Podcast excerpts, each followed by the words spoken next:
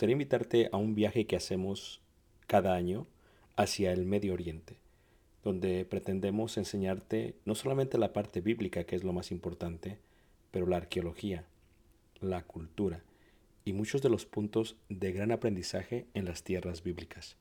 El próximo año estaremos viajando desde Egipto a través del desierto en las jornadas de los israelitas, tocaremos Jordania, veremos una de las maravillas del mundo antiguo que es Petra, subiremos por la tierra de los edomitas, amonitas y los amorreos y entraremos por el río Jordán hacia lo que sería la tierra prometida y finalizaremos con la tierra prometida. Si tú gusta estar con nosotros y quieres más información, puedes visitar nuestra página ricardobarrera.us. Ahí encuentras la información. Dios te bendiga y espero esta clase sea de edificación. Eh, Gracias. Eh, hace aproximadamente eh, más de, que ya serán más de 25 años más o menos, eh, cuando hablamos de la, la- la- la palabra homilética y de la regla y de la clase homilética, bueno, me di- pregunta el hermano, ¿ese vas a ser tú dentro de unos años? Le digo, no, pues realmente, ojalá, ¿no? Porque sí, parezco yo tal vez. Pero realmente eh, quiero decirles que nosotros aprendimos la homilética de nuestro hermano Samuel Solís. No sé si alguien lo conoció, hermano Samuel Solís. ¿quién no lo conoció? ¿No? ¿Quién no lo conoció? Oh, wow. Ok. Entonces, Samuel Solís, Solís realmente es este, un hermano que ya duerme en el Señor. Eh, estuvo aproximadamente más de 50 años predicando el Evangelio y la formación de la mayoría de los predicadores del norte del país fueron formados por él en cuanto a la parte de la homilética. Entonces, eh, realmente lo que vamos a enseñar el día de hoy va a ser eh, lo que aprendimos de él, pero también vamos a añadir todo lo que hemos aprendido a través del tiempo, porque ciertamente el hermano, pues podríamos decirlo, era de, de la antigua escuela. Esto es, utilizaba los métodos cuando no había computadora, cuando no había sistemas, eh, cuando era todo más de papel y, y Biblia solamente. Entonces, realmente eh, esa es la, la historia que tenemos. El material que traigo realmente se está actualizando y estamos trabajando en él, pero realmente el material es de nuestro hermano Samuel Solís. ¿Va que estoy igualito todavía? No mintáis, no mintáis. Entonces ahí está más o menos la historia de- de- del hermano, eh, del hermano Samuel, eh, Samuel Samuel Solís. Este, una vez más, este, eh, lo que vamos a estar mirando a través de, la clase son, este es el contenido que tenemos, ¿ok? Y por eso le dije a la que se me la daba porque va a ser muy bueno. Eh, en una sección vamos a estar mirando, eh, este material le va a servir a cualquier persona que pueda y que quiera enseñar. No solamente el aspecto bíblico, ¿ok? Te vas a, a- vas a aprender en, en todos los aspectos. Porque realmente aún para comunicarte con tus papás, para comunicarte con tu cónyuge, para comunicarte con tus hijos, para comunicarte con tu vecino, para comunicarte con todos aquellos que tú quieras comunicar. Realmente la clase tiene que ver con el arte de ordenar tus pensamientos para poderlos expresar. Así que si tú vas a dar clases de niños, te va a funcionar. Si vas a dar clase de jóvenes, te va a funcionar. Si vas a dar algún sermón, te va a funcionar. Si vas a dar una- alguna serie bíblica, te va a funcionar. O sea, porque realmente lo que hacemos es que te damos las herramientas que se requieren para la preparación de- del, de- del mensaje. ¿Qué les parece a ustedes? Entonces es lo que van a aprender. Hay varias secciones. En la primera sección vamos a ver la parte de lo que es el predicador. Y cuando hablo del predicador, voy a hablar no solamente del predicador, voy a hablar también de- del maestro, del maestro o de la maestra, ¿verdad? De aquellas y de aquellos que están encargados de alguna lección. ¿Alguien aquí ha dado alguna clase bíblica, ya sea niños, a jóvenes o adultos? Levanta la mano. Entonces ya son expertos en la materia. ¿Verdad que sí? Ya no necesitan esta clase. Ahora, ¿alguien alguna vez ha estudiado homilética? Levanta la mano. La mitad. Entonces eso es muy bueno. Entonces, yo asumo que tú ya sabes toda la homilética que necesitas saber. Yo asumo. Pero el problema con la teoría es que se aprende todo en la escuela, sale uno de la escuela y deja de hacer lo que decía la teoría. Entonces, ¿qué es lo que pasa? La teoría funciona cuando se lleva a la práctica y se va perfeccionando y se llega a ser un maestro. Nosotros, por ejemplo, para darles una idea más o menos, en, la última, en, los últimos que llevamos, vamos a decir que en los últimos 15 días, eh, hemos dado aproximadamente unas, no sé, unas 20 o 25 lecciones. ¿Ok? Así, una tras otra, tras otra, tras otra. Entonces, bueno, vamos a aprender a, a preparar una clase y luego a preparar una serie de lecciones. Eso es lo que, lo que intentamos. Y la primera parte que tenemos, pues, es la parte del predicador. Lo que es el predicador, reitero, es predicador, maestro, maestra, lo quieren. Lo que debe ser el predicador, lo que debe hacer el predicador y las cosas permanentes del predicador. Esto es para que el que enseña tenga fuerza lo que enseña, pues la mejor manera de hacerlo es que él practique lo que está enseñando primero, porque esa es la, esencia. ¿Ok? Ahora, hubo un rabino que en el primer siglo antes de Cristo dijo lo siguiente, ¿ok? Y los quiero dejar con ese pensamiento solamente. Dijo el rabino, dijo, porque lo decía también el maestro Solís, el hermano, pero yo pensé que él lo había hecho y dije, wow, qué frase tan excelente, ¿no? Y luego empecé a estudiar y a investigarlo y no, lo dijo un anglosajón en el siglo XVIII y lo seguí estudiando y lo dijo realmente un rabino en el primer siglo antes de Cristo. Y dijo lo siguiente, ¿ok? Ora como si todo dependa de Dios y estudia como si todo dependa de ti. Lo repito, ora como si todo dependa de Dios y estudia como si todo dependa de ti. Esto es, que si tú oras como si todo depende de Dios, te va a ir bien, pero no te va a llegar la información a la mente. Tienes que estudiar porque todo depende realmente ¿qué? de ti. Y en la segunda sección que vamos a estar mirando es la sección de lo que es el sermón. De lo que es el sermón. El sermón, miraremos términos sinónimos del sermón, definición de términos, el propósito del sermón, el texto del sermón, el tema del sermón, el bosquejo del sermón, la clasificación del sermón, la introducción del sermón, la proposición del sermón, la oración de transición del sermón y la conclusión del sermón. Si tú viste la homilética, viste estos detalles, sin ningún problema. Y te puedo preguntar y me los puedes contestar. Amén. ¿Sí? No. ¿Ok? Entonces, ahora, aparte de esto, nosotros, nuestra formación, yo trabajé aproximadamente 15 años en los negocios. Entonces, mi formación fue en administración de empresas. ¿ok? Yo estudié negocios.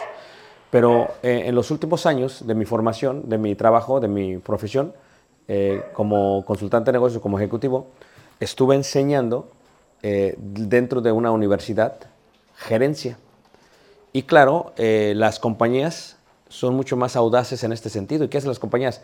Te actualizan. Entonces, el hermano realmente no hizo esto. Por ejemplo, para nosotros, sabemos que la gente aprende en una forma auditiva y en una forma visual. Pero ¿qué pasa? La antigua escuela, hablo de la antigua escuela, hablo del hermano Solís y otros hermanos, hacían todos sus mensajes en una hojita a mano. Levanta la mano quien, quien ha- hace eso ahorita a día. Esa es la antigua escuela. Que resulta que esa es la antigua escuela. La nueva escuela, eh, en donde no se eh, perturba el mensaje, te dice lo siguiente. Tienes que hacer tu mensaje, lo puedes hacer a mano, lo pasas a máquina o en la computadora, número dos. Amén. Y luego lo vas a hacer en forma visual, para que la gente lo vea, para que la gente lo entienda, para que tus ejemplos tengan un golpe más rápido. ¿Ok? Y después de eso, lo vas a archivar todo. Entonces, desde que yo empecé a predicar en el año 1997, ¿ok? Todos mis sermones los tengo archivados. Todos. No hay ninguno que no tenga archivado. Todos. Y lo que les voy a enseñar es la forma de archivar sus sermones. Porque, ¿qué pasa? Con el paso del tiempo te vas dando cuenta que mucha gente te va a preguntar, te va a pedir en la misma clase. O en el caso de la clase de los niños, ¿qué pasa? Tú le enseñas a unos niños, luego crecen y vienen otros niños. Y dices, ah, les debería enseñar la clase, esta, esta clase. ¿Dónde está? Ah, está aquí en mi mente, en mi corazón, pero no la encuentro. ¿Dónde están las notas? ¿Dónde está la actividad? ¿Dónde está la dinámica? Entonces, ¿qué es lo que pasa? Si archivas todo, te voy a enseñar a archivar, a que te ordenes, porque la homilética es orden. De tal manera que cuando te pidan una clase, vamos a decir que el hermano va, no sé, va de vacaciones a, a Tabasco. Va a Tabasco el hermano. Entonces va de vacaciones a Tabasco, ¿qué pasa? Y que le digan hermano, hermano, usted, usted predica, usted va a decir amén. Eh, predíquenos, amén. Ya tengo ustedes preparados. No, no, no, no, quiero este tema. ¿A qué empieza la predicción? En 15 minutos. Entonces, el siervo de Dios debe enteramente preparado para todo. Entonces, entonces tiene que estar, y luego ahí es donde tú tienes que tener tu sistema de organización. El antiguo sistema decía, tienes que tener una, biblioteca personal. El nuevo sistema dice, tienes que tener la biblioteca y todo tiene que ser digital. Entonces, si el hermano Edmundo tiene miedo a la computadora, se le va a quitar. ¿Pero por qué? Porque se le va a quitar. Dice, yo me gradué en Enter. Nada más le aprieta la tecla de Enter. ¿Por qué? Porque una de las cosas que tú tienes que aprender es que con las nuevas generaciones te tienes que ir adaptando. Y el que no se adapta no, se, muere. Entonces lo que tú tienes que saber, que, que no importa qué tan grande de edad estés, te tienes que ir adaptando. Y otra cosa, en mi clase de homilética, le vamos a llamar la maestría de homilética, ustedes tendrían que ya sacar un idioma nuevo. Esto es, al acabar tendrían que saber un 30% de un idioma nuevo. ¿Por qué? Porque de pronto vas a ir y te van a pedir que des una clase en inglés. ¿Y cómo le vas a hacer? One, two, three, ¿no? Tienes que prepararte para eso. Levanta la mano que me está siguiendo. Entonces, eso es lo que vamos a desarrollar. Mientras están acabando de comer, es una idea. Esto es lo que vamos a estar, lo que vamos a estar mirando. Entonces, ciertamente le pedí al hermano que hiciera esto porque lo que puedo hacer aquí son notas, ¿sí ves? Entonces me hace mucho más práctico porque así puedo hacer notas y lo pueden estar mirando. Entonces eso solamente como una forma de introducción mientras se acababan su arroz con leche. Que, que ya nomás empezaron y todos... No, acábenselo, está bien, tranquilos, esa es, es la parte. Y antes de comenzar, eh, no sé si haya preguntas, lo que sí les quiero decir es que tú como maestro o como maestra eh, tienes que armarte y tienes que invertir en tus herramientas. Porque ¿qué hace un mecánico? Pues compra herramientas. ¿Qué hace un carpintero? Compra herramientas. ¿Qué hace una mujer que hace repostería? Compra herramientas. Compra horno, la batidora. Compra todo lo que necesita para qué? Para hacer las cosas que va a necesitar. Te tienes que armar herramientas. Y una cosa que les voy a enseñar es calidad. Calidad. Eso es algo que es difícil en la cultura latina, en la cultura mexicana. Porque siempre lo hacemos a la y se va. Calidad. Te va a costar. Te va a costar. Por ejemplo, ¿cuánto costó tu celular? Hermana, ¿cuánto costó su celular? ¿Quién se lo compró? Pues mi hijo, pero. ¿Pero cuánto? ¿Cuánto cree que costó? Dos mil, no. No, no. No, no, no ese, ese fue ese, el primer pago tal vez. Entonces, ¿qué pasa? Tienen que tener una Biblia de gran calidad. Y les voy a dar los libros que necesitan tener en su librería o biblioteca en este caso. Porque si no los tienen, los van a tener que comprar. Y una de las cosas que tienes que aprender es que tienes que empezar a digitalizar toda esa información. Porque una cosa es leer y otra cosa es estudiar. Son cosas distintas. Leer y estudiar. Y el día de hoy, la mayoría de los jóvenes y de los predicadores, tristemente, tienen el maestro que se llama Google. ¿Y qué pasa? A veces, en vez de tener el espíritu de investigación, van y sacan el sermón totalmente de ahí de la computadora. Y no lo estudian. Entonces, ¿qué es lo que pasa? Así también la clase de niños, ¿a poco no? Ah, ¿qué voy a hacer? ¿Qué voy a hacer? ¿Qué voy a hacer? Y se van y a ver qué. Ah, me gusta, eso lo voy a dar. Y entonces siempre estamos, de alguna u otra manera, improvisando las lecciones. ¿Ah? Y entonces aprenderás también lo que es elocuencia, dinamismo y también contenido, que son cosas distintas. Una persona puede tener mucha elocuencia, pero se le acaba la gracia. Cuando la iglesia va creciendo, espera más carne espiritual. ¿O no? Y tú quieres, dame de comer, no me des ahí una lechita, quiero de comer. Así como tus hijos, te voy a enseñar cómo vas a ir elevando las clases. Primero retándote a ti. Esto es, tú conforme vas aprendiendo, tú vas a enseñar. No, el maestro no preserva nada para sí mismo, lo da todo. Y la iglesia te empieza a respetar cuando das mucho contenido. Y hablaremos un poco de lo que es oratoria, que era la única clase, una de las únicas materias que tenían en las escuelas romanas y la única clase que tenían dentro de la iglesia primitiva, la oratoria. Porque dice la hermana, es que a mí yo no sé hablar, si sabes hablar.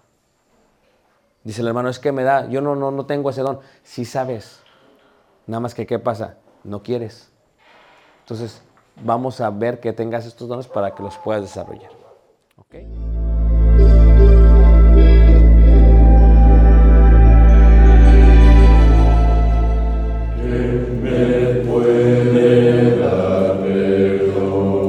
Solo de Jesús, la nuevo corazón. Solo de Jesús, la sangre